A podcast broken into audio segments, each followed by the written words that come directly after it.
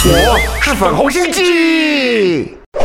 各位网友，大家好，粉红鸡红卫鸡上台一鞠躬。今天要介绍的大陆网民用语就是“喷子”。这词儿又是指人还是啥东西呢？都是东西，就是我们说的枪，特别是散弹枪。到了在网络上，便是指乱发文、胡乱批评的人，但并非心态不平衡的酸民哦。因为喷子们更是代表会成群结队、毫无道德底线用案件去攻击的小人，里头许多根本还是被雇佣的职业水军呢、啊。这不就在说你吗？喷子。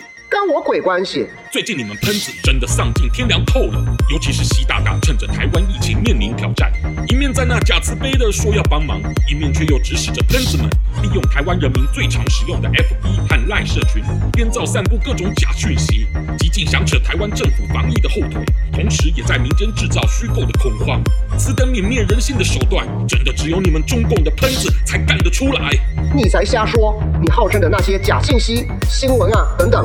我也听过录音档，根本就是台湾人自己真实的声音，好吗？你还听过？露馅了你！这才是此刻让人神更共愤之处。不同于以往五毛喷子贼进的进化比病毒还恶毒呢。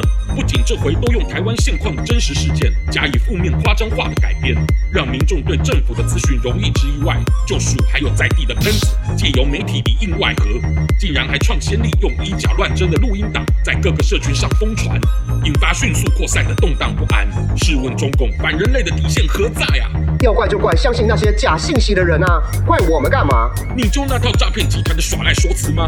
但不打紧，相信看穿中共喷子的台湾人民都会更戒慎恐惧的凝聚团结力量，积极呼吁自己身边的亲友如何共同拆穿并阻止你们的阴谋的。